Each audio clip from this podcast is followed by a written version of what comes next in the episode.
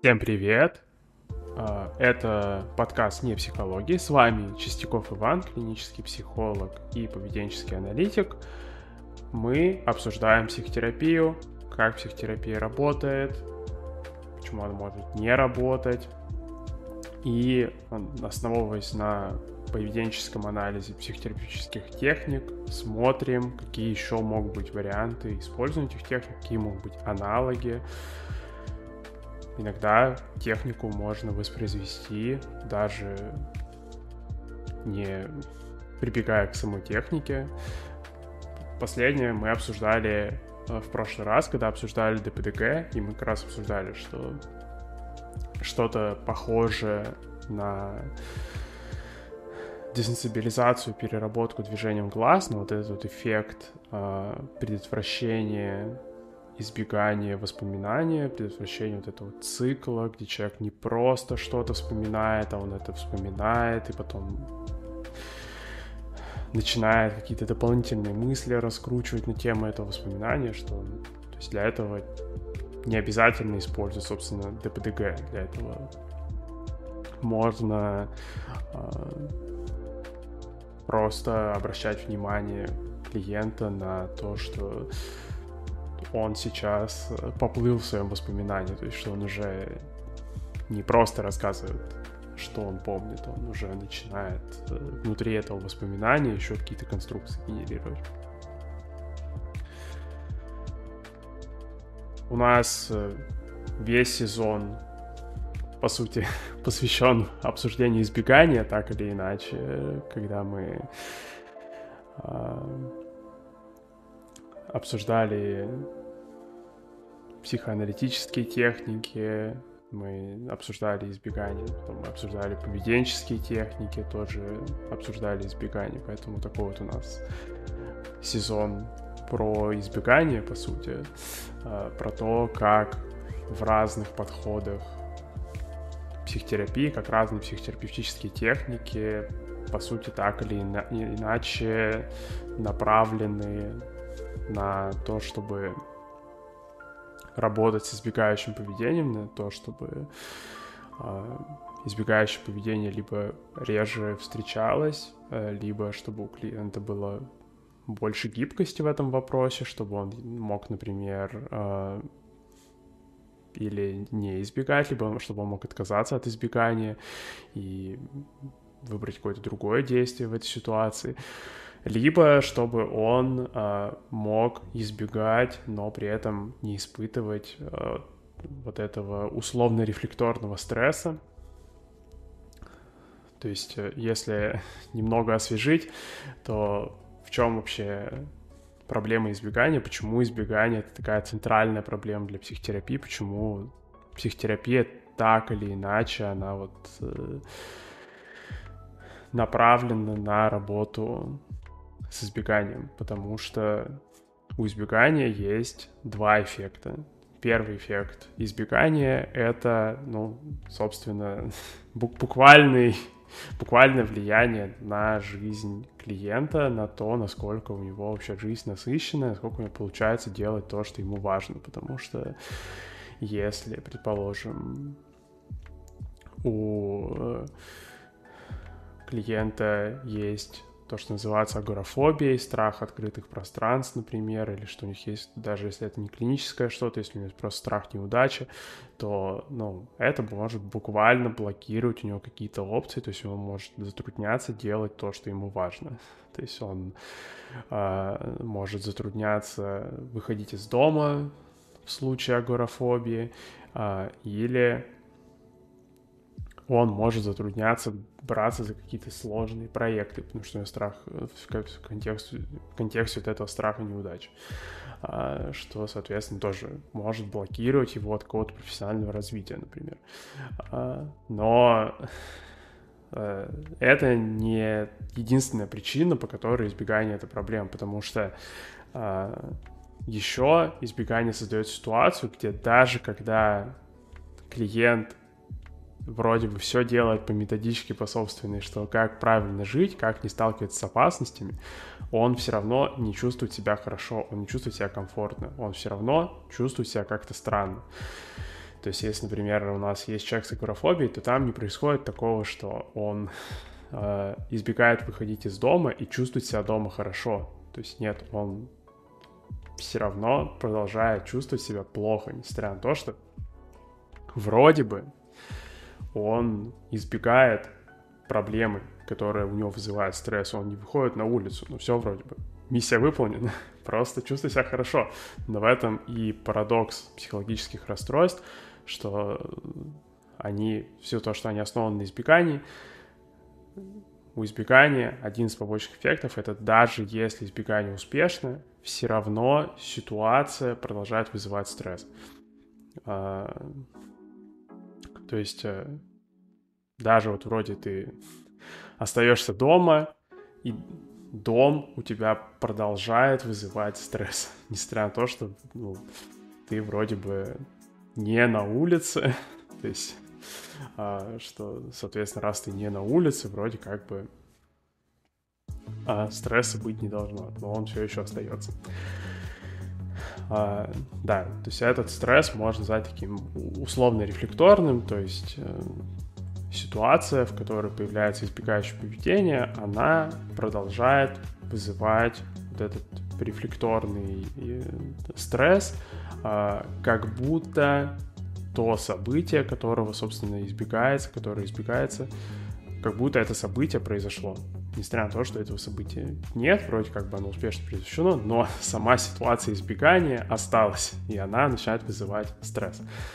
Этот механизм называется условно рефлекторным, потому что он работает из-за ассоциации между ситуацией и возможными последствиями. В этом, собственно, суть условного рефлекса. То есть, э, если взять, например, эксперименты Ивана Петровича Павлова, а, то у него в экспериментах условные рефлексы формировались как, что, не знаю, звенить, можно звенить в колокольчик, потом показывать собаке кусок мяса, и, соответственно, рано или поздно собака на колокольчик начинала реагировать как на кусок мяса. И это работает и с другими а, вот ассоциациями между стимулами. То есть, когда вот стимулы начинают быть взаимосвязаны между собой. То есть, что есть такая взаимосвязь, что если есть один стимул, то с высокой вероятностью появится другой стимул. В такой ситуации вот этот стимул, который как бы предсказывает наступление другого стимула, что он начинает вызывать реакцию, как будто второй стимул уже случился. То есть, что колокольчик уже вызывал реакцию, как будто кусок мяса случился, хотя куска мяса еще не было. Ну и вот, и, соответственно, а, с избеганием ситуация похожая. А, то есть, если у нас в какой-то ситуации случается избегающее поведение, например, у нас вот мы, я вот, предположим, у меня агорафобия, я сижу дома, не выхожу из дома, потому что на улице опасно, то уже дома у меня начинается избегающее поведение. А, и, а, соответственно,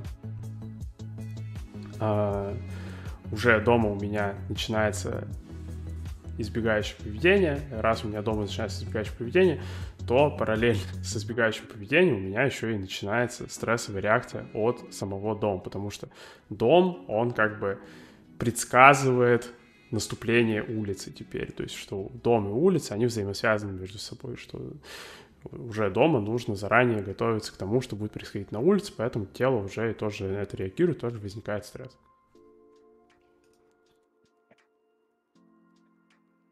Да, кстати, э, тут у нас появился первый комментарий в чате. А, напоминаю, что если кто-то смотрит это в записи, что мы записываем в прямом эфире. А, по вторникам. Раньше было 8 вечера, сейчас планирую в 7.30 вечера по Москве. Провожу стримы, где все это записываю. И а, очень классно, когда на этих стримах еще люди как-то участвуют в обсуждении, задают вопросы, делятся своими мыслями. Даже вот буквально в этом сезоне у нас была ситуация, где вот э, э, комментарий на стриме, он буквально мне очень сильно помог как-то вот лучше структурировать материал, потому что мы начали там разбирать практический пример, и это очень, мне кажется, сделало стрим более насыщенный, поэтому обязательно смотрите в прямом эфире, обязательно пишите комментарии, очень это классно. А, и еще не забывайте, что потом эта запись выходит э, на Яндекс Музыке, на Apple подкастах, ВКонтакте тоже будет запись подкаста, и в целом ВКонтакте публикуем статьи, Телеграме тоже публикуем статьи, в Телеграме еще есть чат, поэтому на все подписывайтесь, э, нажимайте колокольчик, а, будьте в курсе, что вообще у непсихологии происходит. А, да, тут я систематически заставляю семью чувствовать себя плохо из-за недостаточно положительного подкрепления меня. А, да, вот, то есть э, избегающее поведение, два момента, как оно влияет вообще на жизнь человека, поэтому избегающее поведение — это такая центральная тема. И э, мы обсуждали, когда обсуждали психоанализ, как можно обнаруживать избегающее поведение. Когда мы начали обсуждать экспозиционную терапию и ДПТГ, мы начали обсуждать, как можно работать с избегающим поведением.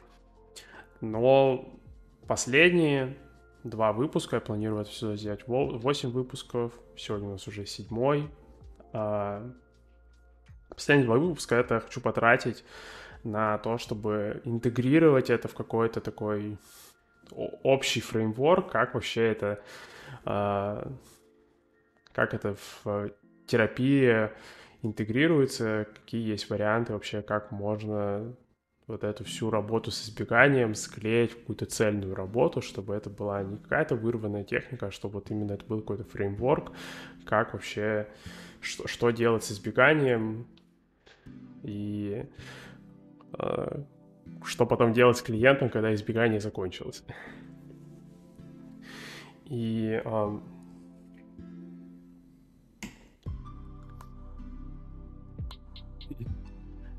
по этой причине продолжать мы будем обсуждать больше именно прям так прицельно поведенческую терапию. А, а, то есть уже э, отойдем от практики э, мимикрировать психоаналитиков и гештальтистов и больше перейдем к прицельному разбору э, поведенческой терапии третьей волны.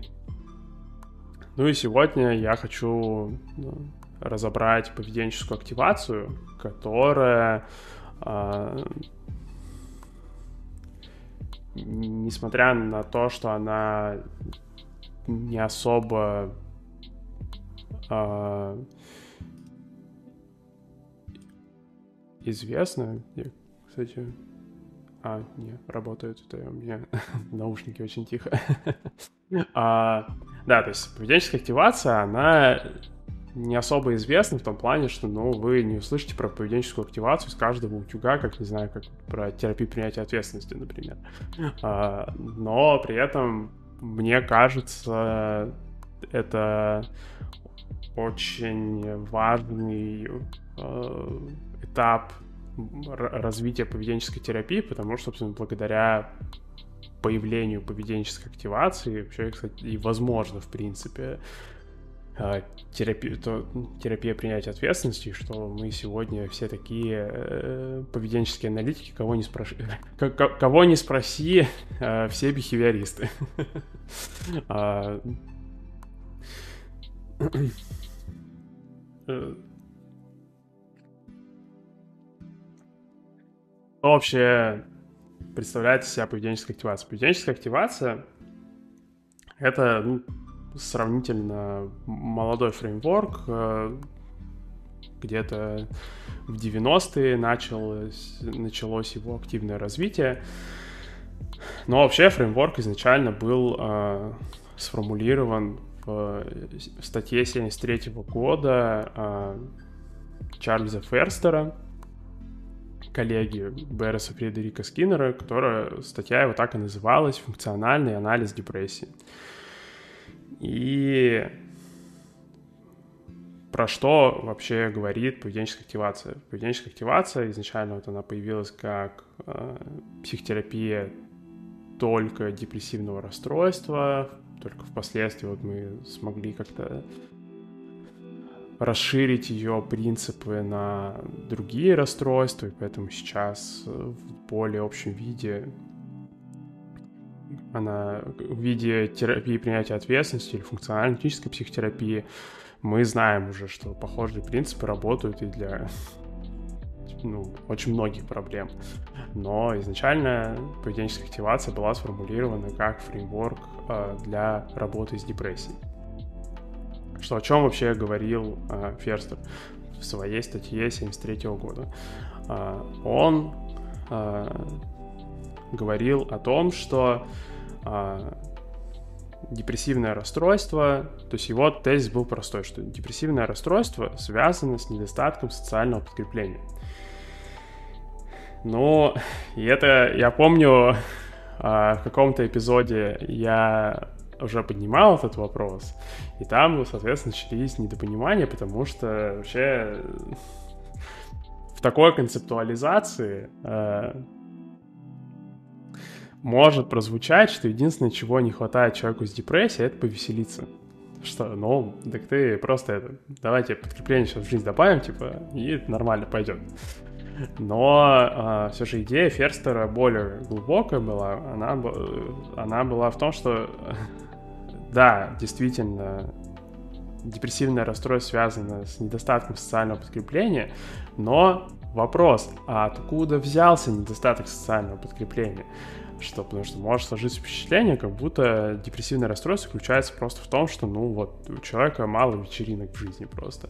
Но, э, по, по мнению Ферстера, депрессивное расстройство э, заключается в том, что э, через э, историю наказания, через историю принуждения, через какую-то травматическую стрессовую историю у человека формируется репертуар поведения, который блокирует его, который блокирует получение социального подкрепления. То есть здесь как бы ситуация сложнее, чем просто нехватка социального подкрепления. То есть депрессивное расстройство, но больше, можно сказать, что э, его причина заключается в э, систематическом избегании социального подкрепления, назовем это так.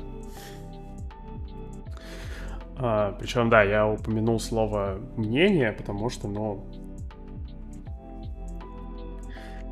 а, на момент публикации,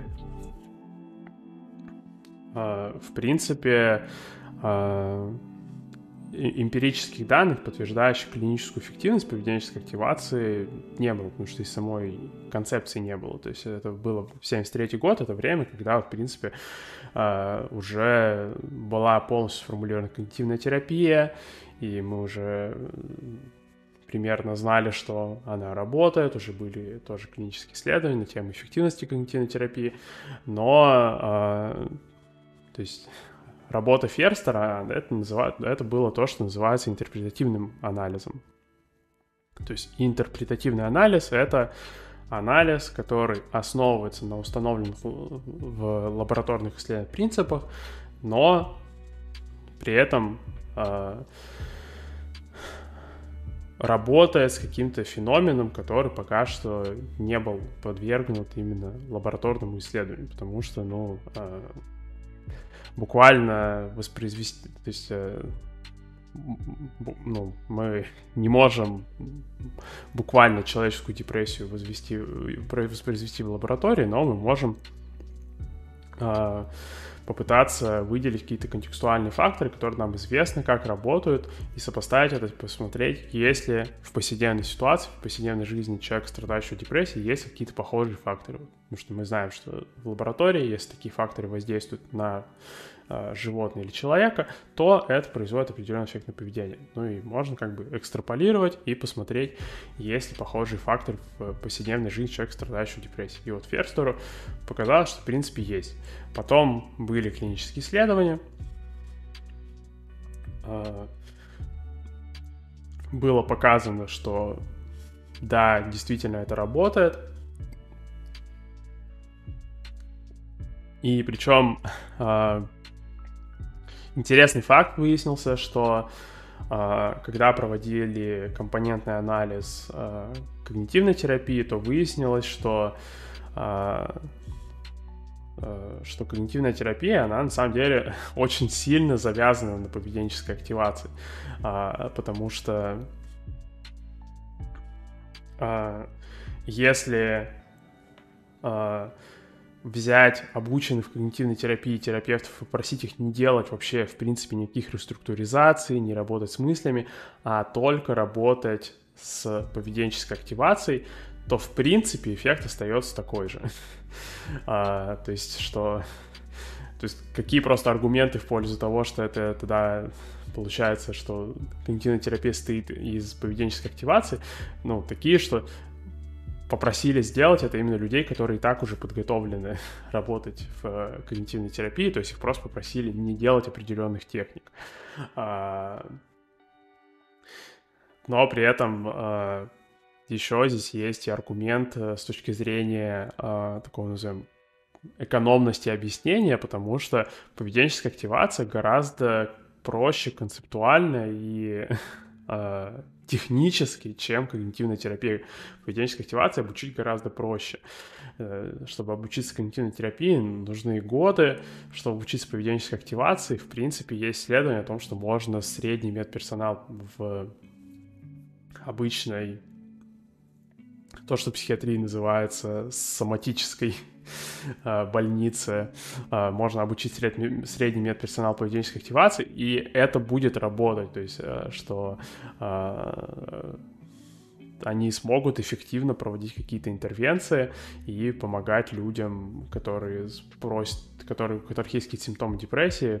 Понятно, что это все по информированному согласию будет. Это не то, что там э, обучили э, старшую медсестру поведенческой активации, а она такая... Э, а что это у вас депрессия, давайте сейчас вылечим вас. То есть нет, что просто что пациенты могут обратиться за помощью, и им могут оказать квалифицированную помощь, то есть что это будет действительно эффективно, что это вот, то есть поведенческая активация за несколько месяцев можно учить людей, у которых вообще никакого психологического образования нет, и это будет, в принципе, э, работать на довольно неплохом уровне. то есть, э, ну, хотя это спорный вопрос, что будет ли это работать лучше у людей, которые очень долго учатся, потому что исследования на тему зависимости эффекта когнитивно-поведенческой терапии от стажа психотерапевта такие неоднозначные, что не то, что у нас там прям есть э, четкий вывод, что чем больше человек учился психотерапии, тем лучше работает. К сожалению. А, да. А, вот, но по крайней мере, возможно, человек, который долго учился поведенческой активации, что, ну, возможно, он сможет просто в целом э, дольше сам работать в этом, потому что все равно одна из проблем психотерапии это, чтобы сам психотерапевт не сгорел, что просто обучить человека психотерапии это хорошо, но еще бы сделать, чтобы человек потом работал психотерапевтом, это уже не такая простая задачка. А, да.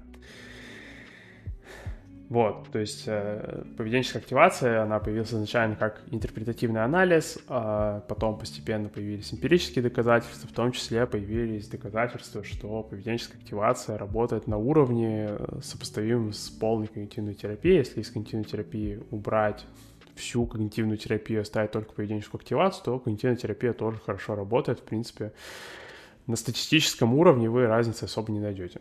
А, ну да, то есть вот основная идея Ферстера была в том, что все же вот, что это, что э, депрессивное расстройство это не, не просто нехватка социального подкрепления, это именно ситуация, когда э, на фоне истории э, наказания, принуждения сформировался, сформировался репертуар поведения, который э, систематически препятствует получению социального подкрепления. Э, то есть э, одно из э, все же самых ярких проявлений депрессии это э, парадоксальное э, нежелание вступать в конструктивное решение проблемы. То есть, а, если мы, например, а, то есть э, такой классика депрессивного расстройства — это когда у тебя есть какие-то объективные проблемы, то есть, например, у тебя есть там финансовые проблемы, у тебя есть какие-то задолженности, а, у тебя есть э, проблемы с работой, что, например, потерял работу, ну и вроде бы казалось бы, что, так сказать, человек со здравым смыслом, который просто заехал такой, э, вижу проблемку, решаю ее самым э, рациональным, объективным способом, что он такой, ну у тебя нет работы, и тебе нужны деньги, ну так иди найди работу. Вроде бы казалось бы, логичная ситуация. Но при депрессивном расстройстве можно видеть ситуацию, где человек, несмотря на то, что у него нет работы, что он не ищет ее и даже не пытается. Что... И при этом ему плохо от того, что него нет работы. Он систематически жалуется на то, что него нет работы. Но ничего на этот счет не делает. Ситуация очень такая странная для всех рациональных агентов вокруг. А, и, собственно, вот как раз вот такие парадоксальные ситуации Ферстер и называл э, репертуаром поведения, который предотвращает получению социального подкрепления.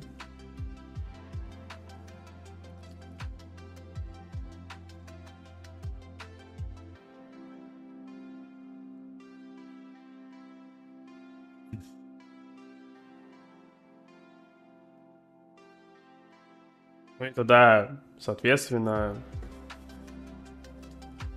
вопрос, э, который э, нас волнует, когда мы выяснили, что э, при психологических расстройствах бывают такие вот ситуации а, аномального избегания, когда, опять же, вот, то есть, когда избегание это не просто стресс, а это не просто какой-то условный рефлекторный стресс, когда еще избегание это и а, когда избегание мешает получению социального подкрепления, то есть вот то, что я говорил про то, что э, избегающее поведение, один из его эффектов, это что оно мешает делать какие-то важные активности. То, что человеку кажется важным, что ему было бы, ему кажется, э, он будет большим молодцом, если он с этим справится, но он э, не может это делать. Что, то есть вот нас тогда волнуют два вопроса. Как вообще такая ситуация возникает. Ну и второй вопрос, э, как из этой ситуации можно выпутаться. А, ну и а, если начать разбирать вопрос, как может возникнуть ситуация, что человек а, потерял работу, ему плохо от этого, но он систематически а, ничего с этим не делает, а, то а, как раз а, нужно а, учесть, а что человек делает вместо этого. То есть человек вместо этого, например, вместо того, чтобы искать работу, что он может, например, а, тратить время на то, чтобы придумывать, не знаю, оправдание, например, почему он ищет работу, а, придумывать, э, а, пытаться разобраться, что с ним не так, а, пытаться как-то отвлечься от этого. То есть а, прибегать к поведению, которое называется руминацией. То есть руминация — это как раз-таки вот это вот то есть руминация внешне выглядит как решение проблемы, просто э, если э, то есть э, если э,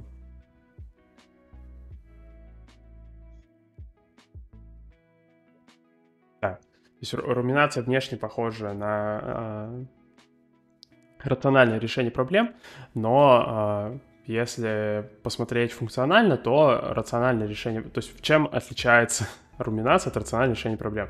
Хотя внешне они, ну, практически неотличимы. Это как там в упсине и пупсине отличать. Попробуй отличить э, э, прагматический анализ от руминации. Но их можно как раз-таки понять э, их различия контекстуально. То есть можно понять их различия по тому, э, какой результат они должны принести. То есть все же э, прагматический анализ, он направлен на получение какого-то результата, на получение какого-то подкрепления.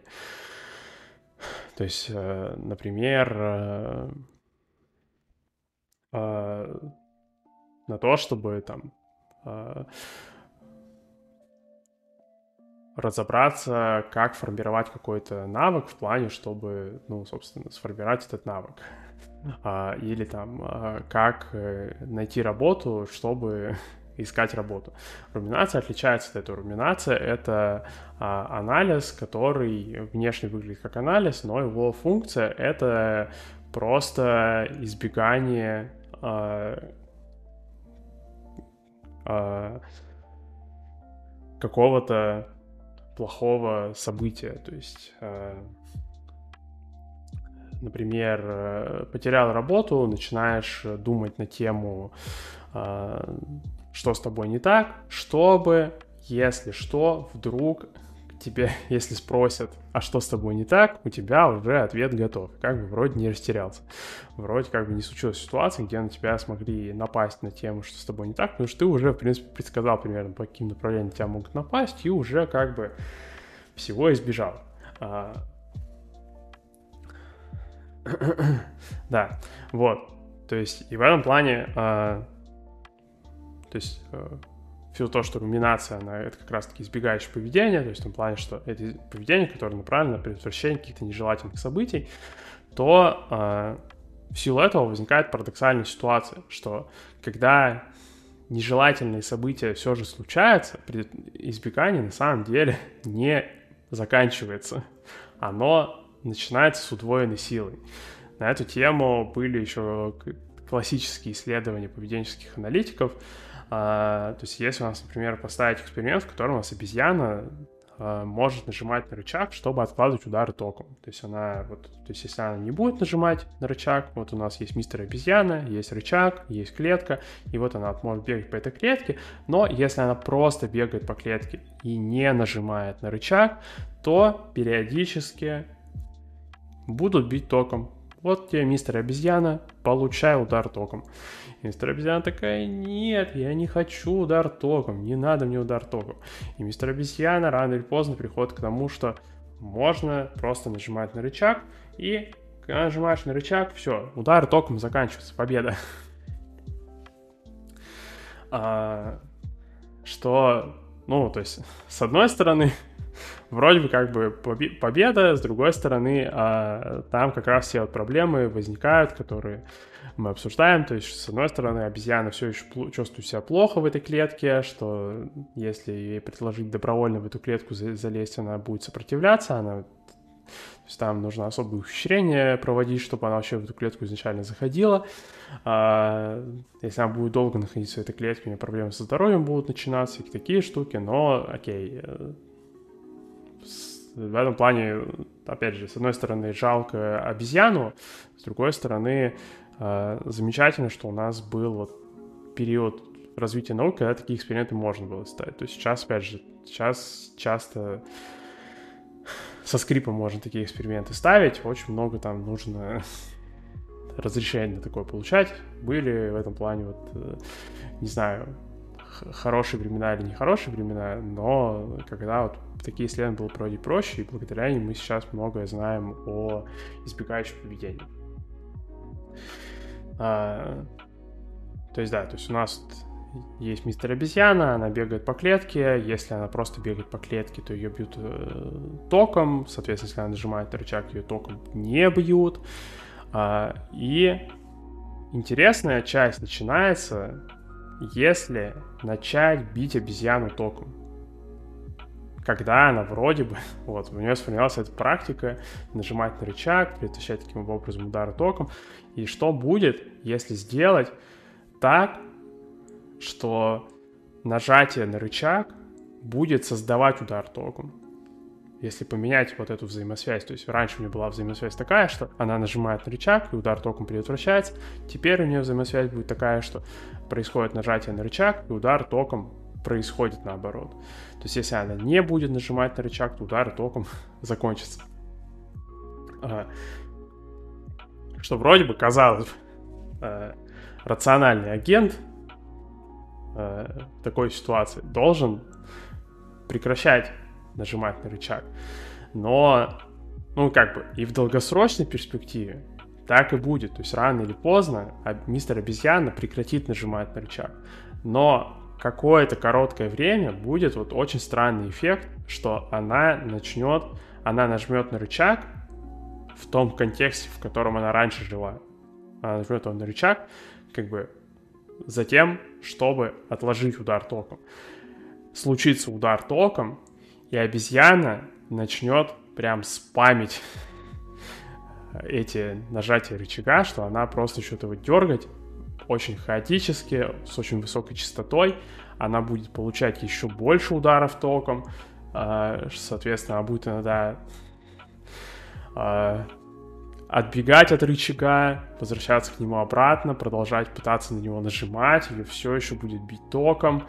Соответственно, вот она будет в какое-то время вот в этом вот лимбе находиться, то есть где она вроде бы э, больше не может избежать ударов токов, но при этом ударов током, но при этом она сама создает эти удары током. То есть она со, со стороны наблюдателя, который не видел полного контекста, это будет выглядеть супер странно, как будто обезьяна бьет себя током, что зачем ты это делаешь, мистер обезьяна, просто не делай. И вот как бы с точки зрения Ферстера, в депрессивном расстройстве происходит примерно такая же ситуация, то есть что когда человек систематически какое-то делает поведение, чтобы избежать каких-то неприятных последствий, то когда эти неприятные последствия начинают наступать, он, он начинает с удвоенной интенсивностью это избегание осуществлять, вместо того, чтобы отказаться от избегания. А, что, соответственно, создает этот парадокс, где как бы, человек не может выбраться из этого избегания и, соответственно, уже начинает терять просто социальное подкрепление. Потому что, ну, когда ты, предположим, когда на тебя давит, что ты возможно, недостаточно ответственный, и ты вроде бы героически пытаешься избежать того, чтобы оказаться, оказываться недостаточно ответственным, что ты постоянно продумываешь какие-то оправдания, ты постоянно контролируешь себя, чтобы не оказаться недостаточно ответственным. А, а,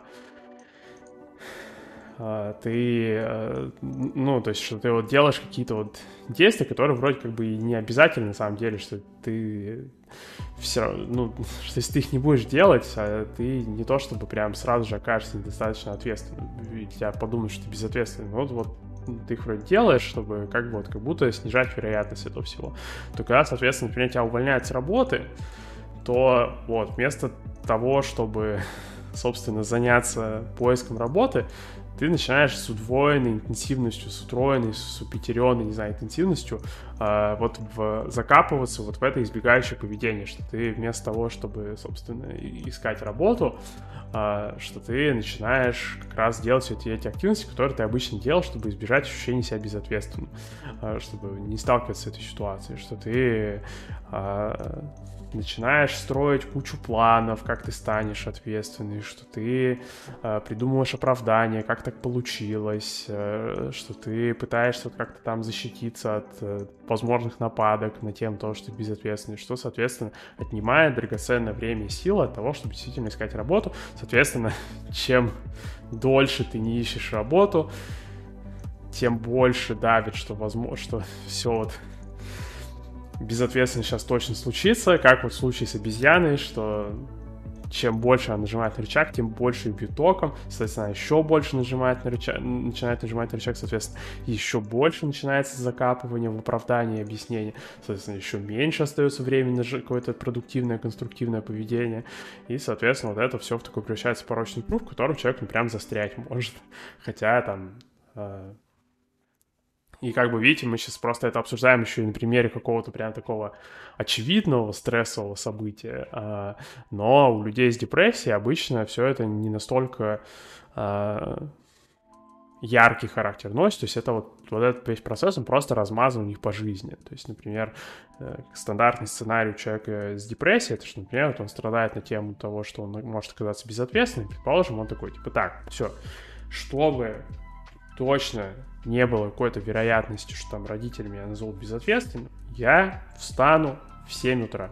Все, встаю в 7 утра. Потом, соответственно, в 7 утра ты не встал, потому что в прошлый день ты встал в 12 часов дня, а все же э, суточные ритмы э, человека так не работают, что ты можешь встать в один день в 12 дня, а в следующий день ты просыпаешься в 7 утра бодренький. То есть, соответственно, в 7 утра ты не встал, и, соответственно, уже встал в 12, и уже сразу же вот ты, тебе штраф, ты безответственный, и уже весь день начинает ехать. То есть уже вот вместо, опять же, того, чтобы зафиксировать убыток и пойти заниматься другими делами, то есть в случае обезьяны это был бы вот это зафиксировать убыток и пойти заниматься другими делами, это, соответственно, проверить, что на, нажать на рычаг, он бьет током, окей, понятно, я пошла другими делами тогда заниматься. Я не буду больше на рычаг нажимать. Я пойду другими делами займусь. А, что нет, что вместо этого вот начинается, что проснулся не в 7, а в 12, тебе штраф, и, соответственно, начинается руминация. Соответственно, остальные дела начинают ехать, потому что, ну, как бы, от того, что встал на 5 часов позже ожидаемого, уже как много дел съехало. Но когда у тебя испортилось настроение, началась руминация, там как бы еще больше дел начинает ехать. А, и, соответственно, еще больше штрафов, еще больше избегания, еще больше штрафов, и вот как бы вот это все накапливается, в итоге весь день можешь просто поехать полностью.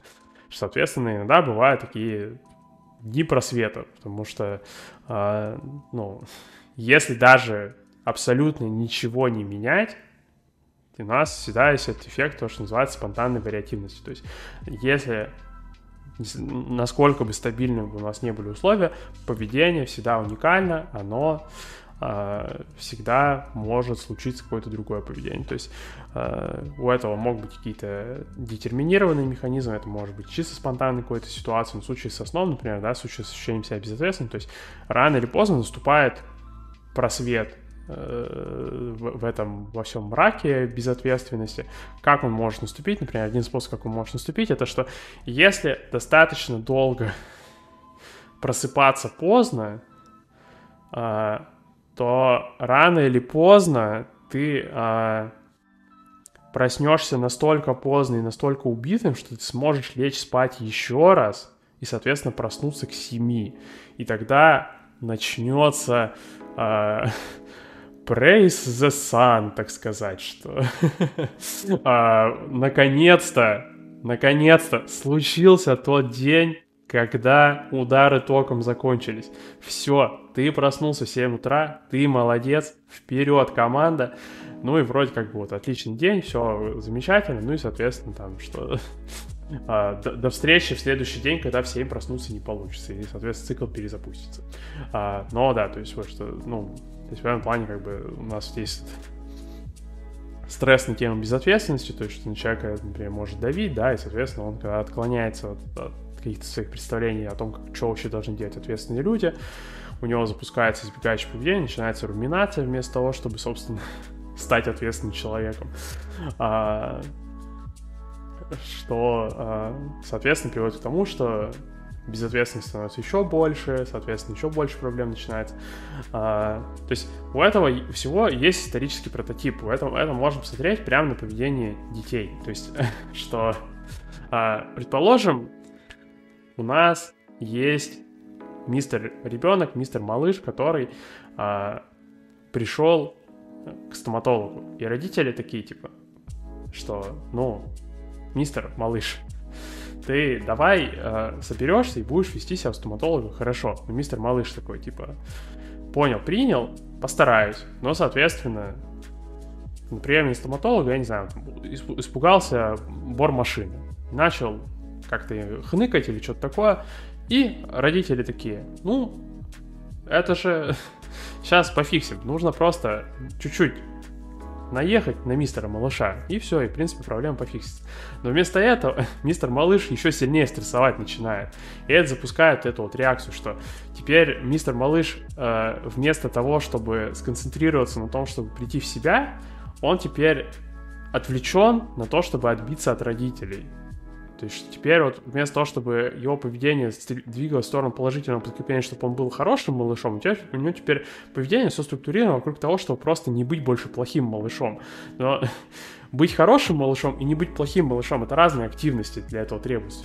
Чтобы быть хорошим малышом, а, это, а, ну, собственно, нужно, например, э, воспользоваться каким-то способом, как там ребенок исторически, какие у него практики сформировались, как он может успокоить себя. Но чтобы э, быть неплохим малышом, это нужно там, я не знаю, смотреть на родителей, там, что-то пытаться объяснить им в ответ, там, начинать кричать громче, чтобы они с большей вероятностью расслышали, всякие такие вещи. То есть, соответственно, внимание ребенка как бы отвлечено, он больше не может сконцентрироваться на той задаче, которая перед ним стоит, и он поэтому начинает еще больше проваливаться в этой задаче, соответственно, на него начинает наезжать еще больше, соответственно, он еще больше пытается избежать вот этих наездов, и, и из-за этого как бы, ну, из этого результат вообще никакой получается, и хотя вот, ну, вроде бы, что в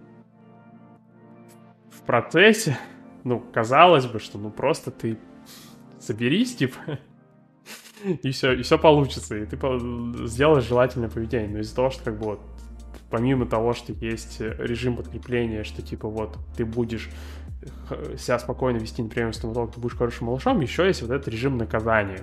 То есть, что не просто ты сейчас будешь э, хорошим малышом, если будешь хорошо себя вести, а если ты будешь страдать на приеме у стоматолога, тебе штраф, мистер малыш. Э, потом после приема на карточку переведешь.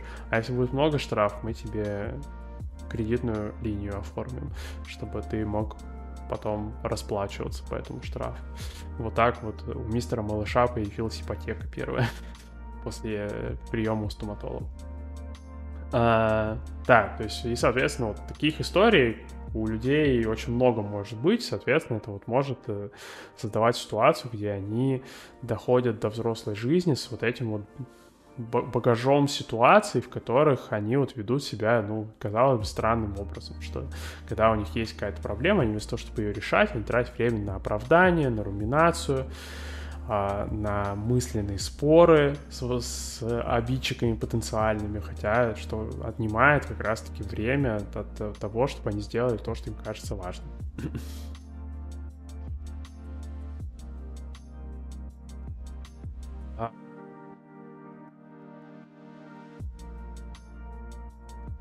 Да, тут вопрос. Часто клиент при составлении графика не делает ничего, думает, что дела бессмысленны, они ему не помогают. При этом человек может работать до 3 часов ночи, 24 на 7. Как так?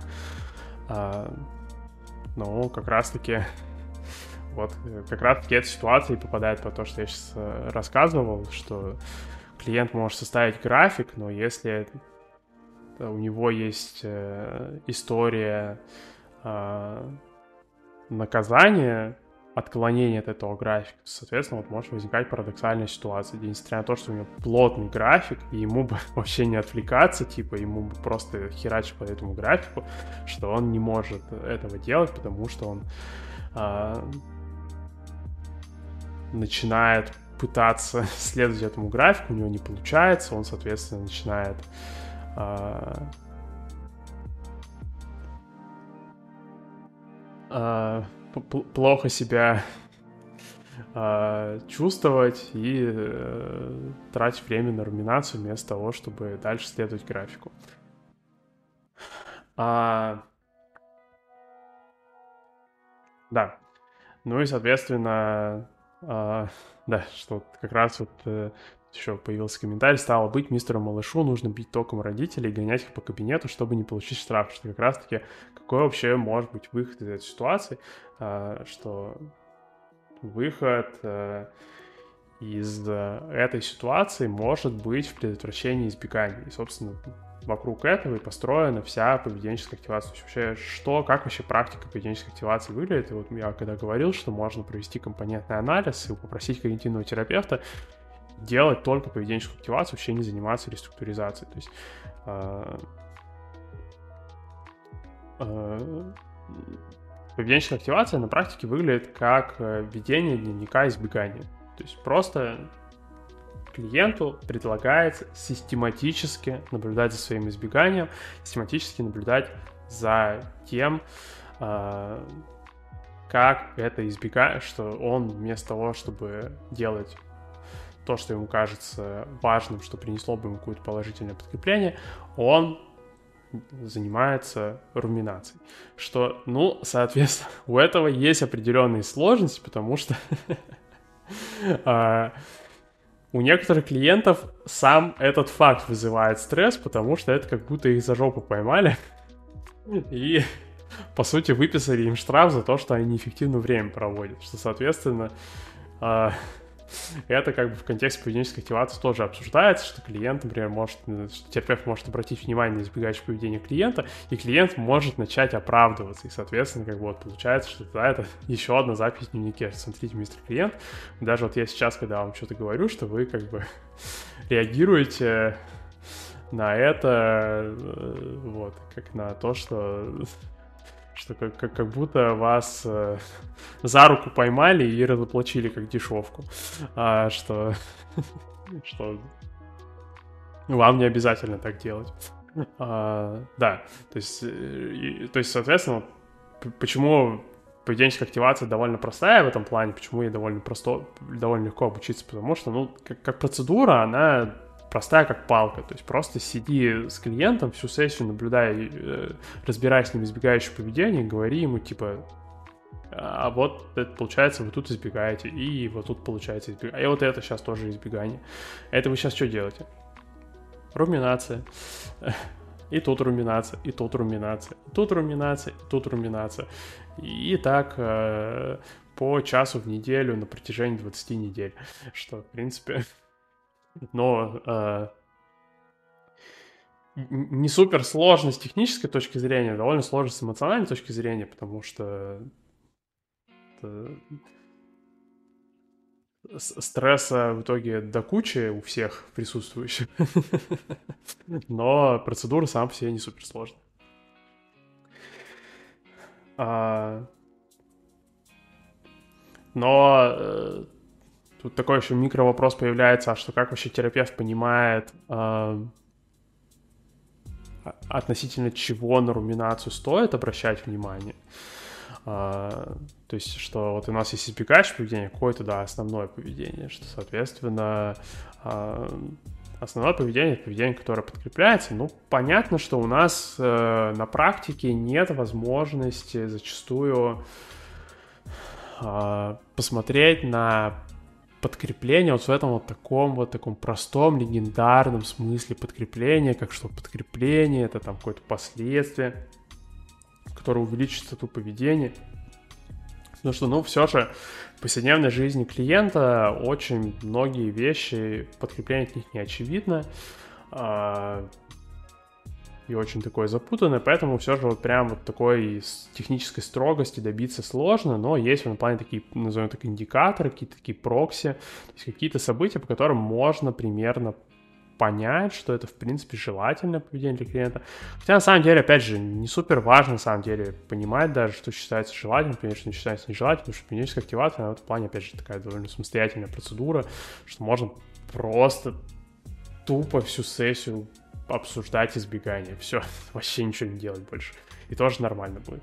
А, но, соответственно, что если взять какие-то прокси, которые вот появились на, фоне практики поведенческой активации, а, то это а, можно выделить э, ощущение контроля, ощущение мастерства и ощущение, что какие-то возможности появились. То есть, э, в принципе, они пересекаются обычно эти моменты с тем, что они триггерят избегание. То есть, когда клиент, например, обсуждает, что, ну, там, я не знаю, э, я, например, мог бы искать, не знаю, я мог бы там э, с партнером, например, обсудить какой-то вопрос, да, чтобы мы там по-другому что-то делали в отношениях. То есть это как бы, с одной стороны, это дает клиенту, если у него появилась такая возможность, ну это, соответственно, это, ну, это, это новая для него возможность, это у него больше стало возможностей в жизни, у него стало в этом плане свободнее, что у него появилось больше опций, то есть это, в принципе, все совпадает с какими-то вот э, вещами, которые мы, с какими-то словами, которые мы обычно обсуждаем когда обсуждаем положительное подкрепление. Положительное подкрепление всегда как-то ассоциировано в повседневной речи со свободой, с интересом, замотивированностью, всякими такими вещами. А, вот. А, но и, соответственно, когда клиент прям может начать обсуждать что вот он мог бы с мистером-партнером что-то обсудить, чтобы у них как-то отношения потом по-другому строились, что, ну, соответственно, он может сразу начать руминировать, он может сразу начать обсуждать, почему это невозможно, что, с этим, что не так с этим планом, там, всякие такие вещи. А, что, ну, соответственно, то есть, но вот, то есть это все к тому, что а, а, в целом, когда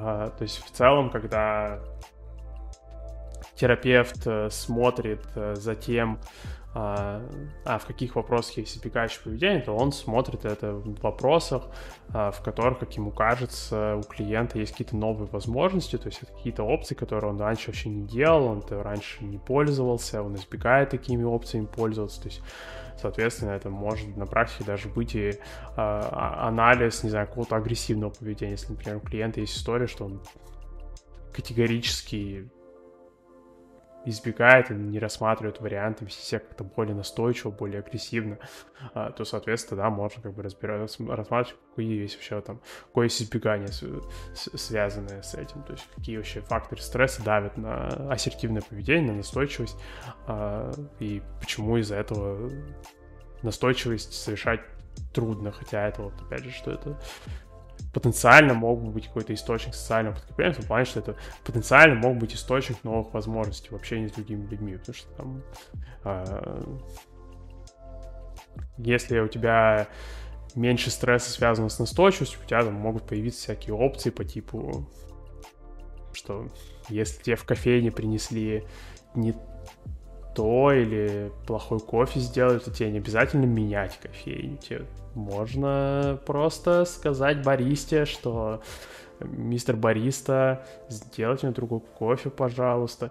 А, но и при этом чувствовать себя хорошо и до этого, и после этого, то есть, что, чтобы даже чтобы это не превращалось в то, что ты пошел говорить с баристой, а потом тебе нужно оправдываться перед другом, я не знаю, типа, чтобы даже можно было, например, сходить поговорить с баристой, а потом даже э, рассказать другу, какой ты молодец, например, да, то есть, соответственно, вот, то есть поведенческая активация строится вокруг идентификации вот таких возможностей и, соответственно, дальше э, наблюдение за э, поведением, которое мешает эти возможности реализовать. Тут у нас еще вопрос появился. Ну а если руминация не по одному пункту? Так можно перескакивать с темы на тему, при этом привести время, но адаптации к некомфортному поведению не получить. А... Ну, а... то есть э, здесь как раз-таки, опять же, что руминация не по одному пункту, а это она может появляться, когда, опять же, вот, что, в принципе, э, э, ну, то есть она и будет не по одному пункту, то есть это же на то и руминация, то есть что когда клиента триггерит на тему, что с ним что-то не так, он начинает разгонять на тему, что с ним не так, понятно, что он там будет перечислять, он целый реферат напишет на тему, что с ним не так, и в этом реферате не, раскопа... не, не разобраться будет, и сам клиент в нем путает. А, вот, но здесь как раз-таки, опять же, что, а, что можно и э, обратить внимание тоже на это, что вот, смотрите, мы сейчас вместо того, чтобы э, какой-то из этих проблем, на какой-то из этих проблем остановиться, сконцентрироваться, что мы сейчас просто э, разбираем, мы сейчас просто перечисляем проблемы по кругу. Что, соответственно, это может запустить еще один круг э, избегания, потому что это, по сути, опять же, что вот на клиента может начать давить, что терапевт как будто осуждает его, а, что, что он клиент как будто какой-то плохой человек, какой-то плохой клиент, соответственно, можешь начать объяснять, почему он это делает. Но здесь, опять же, здесь вот, есть, что а, через ведение дневника избегающего поведения, что можно начать выделять какие-то систематические факторы, которые давят на клиента, то есть э, что там, не знаю, ощущение себя плохим человеком, ощущение себя безответственным, ощущение себя каким-то там грубым, э, эгоистом и разные другие вещи, и, соответственно, э, работать э, над тем, чтобы клиент экспериментировал в ситуациях не избегать. Ну и, соответственно, опять же, что... с одной стороны, э, если брать какой-то такой интегративный фреймворк, что можешь как бы с этой, с этой точки зрения и с точки зрения экспозиции подойти. Но даже на самом деле, если просто систематически наблюдать за этим, например, даже и, ну, ты понимаешь, что не только поведенческая активация состоит из наказания, избегания, что клиент, терапевт просто обращает внимание на наказание, а, ой, на нежелательное поведение, но еще и подкрепление а, желательного поведения, то есть как раз-таки ситуации, где, например, а, клиент смог а, оказавшись в какой-то стрессовой ситуации, не начинать закрываться, не начинать руминировать, не начинать там оправдываться, всякие такие вещи делать, что, соответственно, через наказание нежелательного поведения, подкрепление поведения желательного, что э, можно э, двигать э, к, клиента в сторону того, чтобы он выбрался все же из, из этой а, руминации. Ну и причем а,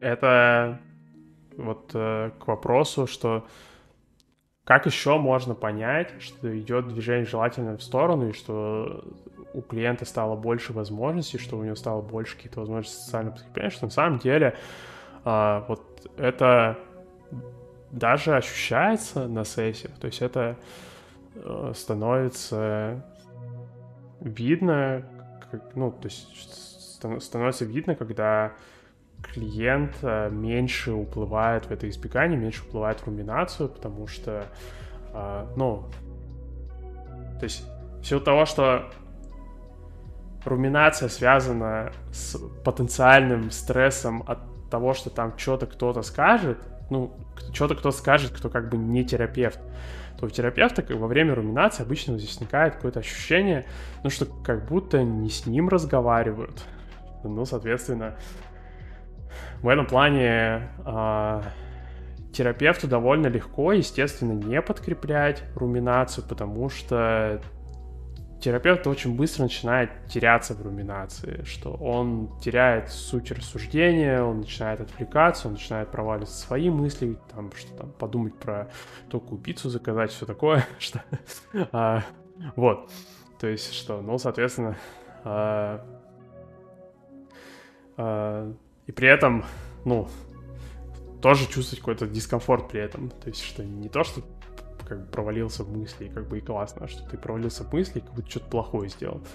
А, вот. А, ну а, соответственно, когда происходит отклонение от руминации, то а, это довольно спонтанно начинает ощущаться, как вот именно, что, ну, как вот это вот ощущение, когда ты с человеком на одной волне, когда ты разговариваешь, и у вас есть какой-то коннект, и что вы понимаете друг друга, что вы можете что-то друг другу сказать, что все это вот, э, то, что называют функционально-аналитической психотерапией терапевтической любовью, то есть, что когда ты вот начинаешь чувствовать, что ты сейчас как бы, вот именно ты разговариваешь с человеком сейчас, то есть вот, что вы сейчас как бы э, находитесь э, в каком-то взаимодействии, то есть что человек сейчас разговаривает с тобой. Он не разговаривает с какими-то выданными людьми за пределами консультации, он разговаривает именно с тобой, с терапевтом, вот он сейчас на сессии с тобой разговаривает, и вы сейчас как бы вместе. А, что это ощущается, поэтому а, в этом плане а, вот, то есть, что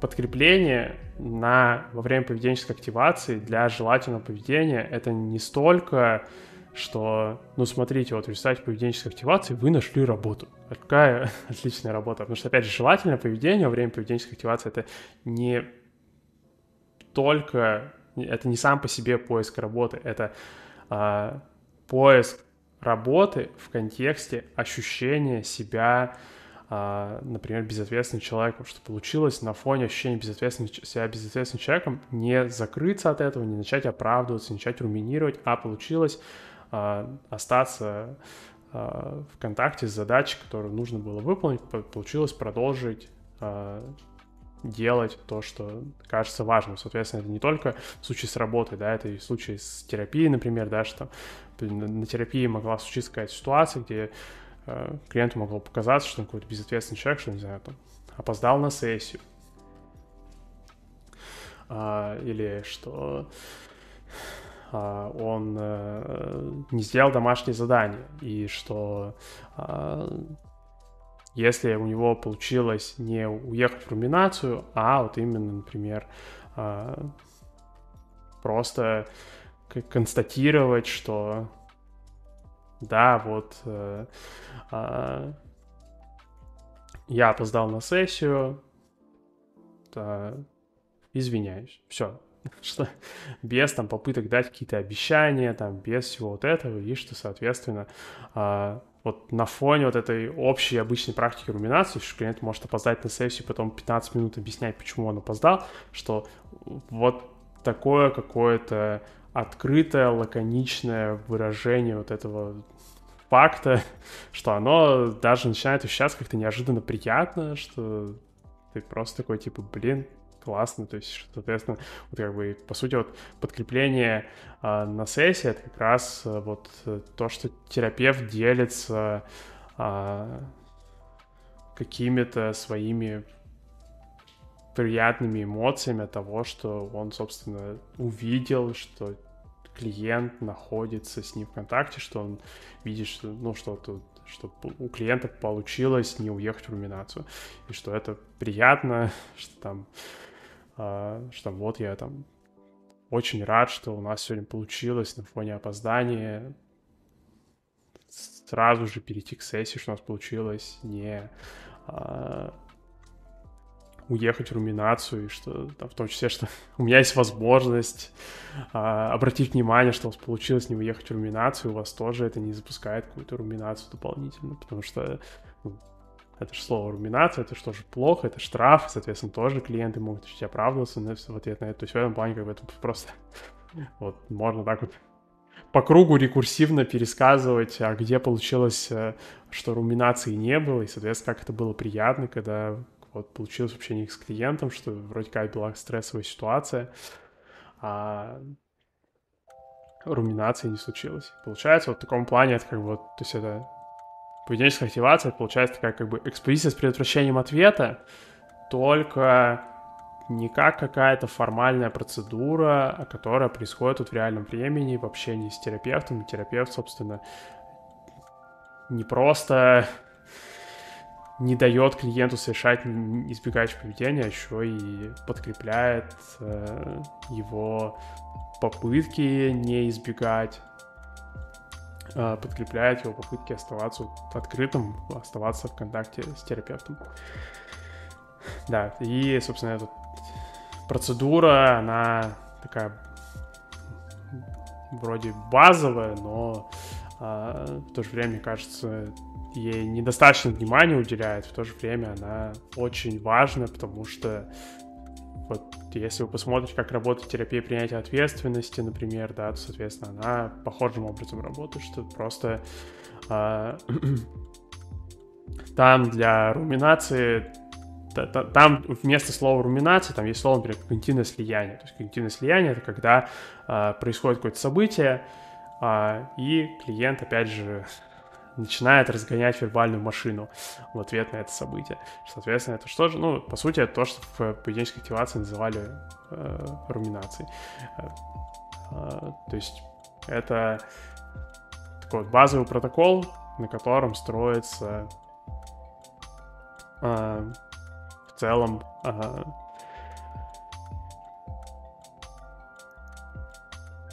э, когнитивно-поведенческая терапия третьей волны. То есть это как раз такая полноценная полностью поведенческая терапия, она полностью основана на принципах радикального бихевиоризма, при этом основана на них вот именно э, что она еще и основана на э, лабораторных э, принципах, то есть э, Ферстер, который изначально э, провел интерпретативный анализ депрессии, то есть он пользовался только тем, что вот он знал в контексте экспериментального анализа поведения, и пришел к такому замечательному открытию, пришел к концептуализации, э,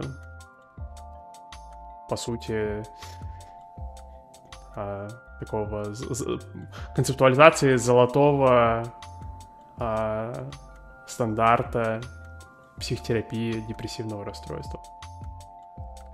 Да, на следующей неделе у нас будет последняя запись для вот этого четвертого сезона. А, я планирую там обсудить, собственно, функционально-аналитическую психотерапию, а, то есть э, психотерапию, которая а, берет вот эти принципы поведенческой активации и реализует их прямо на сессии, то есть все же поведенческая активация. Несмотря на то, что я сейчас много приводил примеров про то, как это выглядит на сессии, самой поведенческой активации все же акцент больше делается на том, что наблюдать за избеганием повседневной жизни. И вот то, что я так легко говорил, что это еще и на сессии работает, все же вот э, это появилось уже когда э, Мавис Цай и Роберт Колленберг, что когда они начали работать над функционально-аналитической психотерапией, то есть над тем, что принципы вот эти, опять же, э, оперантного обуславливания, их можно применить к поведению клиента прямо на сессии, то есть чтобы предотвращать избегание и подкреплять отсутствие избегания, нам не нужно наблюдать только за каким-то вот абстрактным поведением там, за пределами кабинета, мы можем посмотреть прямо на поведение во время сессии и уже в нем найти все те же самые элементы, все те же самые элементы стресса, соответственно, через них тоже активно вести работу, и двигать клиента в сторону каких-то изменений. А, да, поэтому всем спасибо, кто сегодня смотрел э, запись в прямом эфире. А, классно смотрите это в записи. Не забывайте про Яндекс Музыку, Apple подкасты, ВКонтакте, Телеграм. В Телеграме есть чат, то что заходите. Всем буду рад. И всем спасибо, кто кто смотрел, кто будет смотреть. И до следующего вторника. Всем пока.